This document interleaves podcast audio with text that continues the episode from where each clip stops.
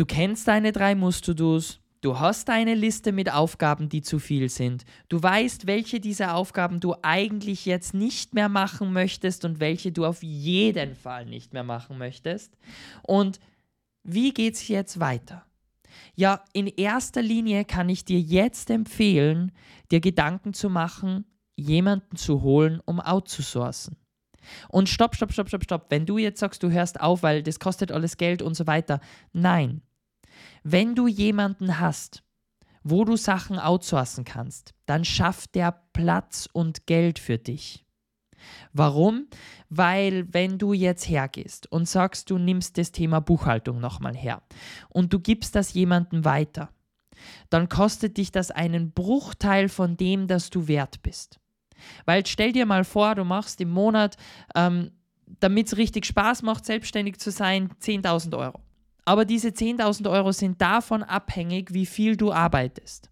Jetzt arbeitest du wirklich die ganze Zeit, damit du auf diese 10.000 Euro kommst. Du hast ein schönes Leben, aber wenig Zeit. Und wenn du jetzt 200 Euro von die 10.000 Euro wegnimmst für deine Buchhalterin, dann bleibt dir fast immer noch so viel, aber du hast mehr Freizeit gewonnen. Wenn du jetzt hergehst und du hast so Sachen wie YouTube-Schnitt, bei uns, wir haben einen Cutter. Ich nehme die Videos auf, der cuttet diese Geschichten, macht Übergänge, Highlights, Special Effects, was auch immer rein, weil ich die Zeit dazu nicht habe. Wenn du Freelancer nimmst, so wie ich fürs Cutten und so weiter, dann zahlst du die ja immer nur nach Aufwand. Wenn du jetzt mehr Aufwand hast, dadurch mehr Kunden bekommst und einen besseren YouTube-Kanal hast, dann sind dir doch so boah, 30 Euro für so einen YouTube-Schnitt von einem kurzen Video nicht zu viel, oder? Also es sind viele kleine Ausgaben, aber durch die vielen kleinen Ausgaben kannst du um einiges entspannter leben und kannst auch wieder richtig Feierabend machen.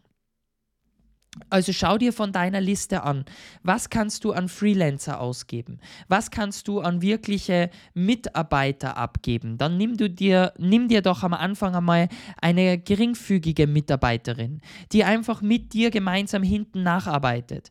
Wenn du Kundenkontakte hast und du musst die immer nachbereiten, kostet dich das so viel Zeit. Weißt du, wie schön es ist? Ich mache das mittlerweile so, ich habe einen Kundentermin, ich schreibe die Sachen auf, gebe es meiner Assistentin weiter und die trägt uns das ein. Das heißt, ich, ich brauche mich nicht im Nachhinein nach einem Kundentermin nochmal hinzusetzen, um das nachzuarbeiten und in die Kundenkartei mit einzuarbeiten, sondern das ist schon fertig im CRM eingetragen, weil ich es meiner Assistentin weitergebe. Und das ist das, was ich dir empfehle, wirklich herzugehen und dir anzuschauen, welche Dinge kannst du abgeben, die dir einfach keinen Spaß machen. Weil die Dinge, was an deiner Zeit saugen, sind die, die in Zukunft an deinem Unternehmen saugen. Und darauf, glaube ich, haben wir alle keinen Bock. Also, ich wünsche dir viel Spaß mit den Tipps. Ich hoffe, du hast die ein oder anderen Zeitkragen jetzt eliminieren können nach der Woche. Und ja, ich freue mich auf die nächste Folge mit dir. Bis gleich.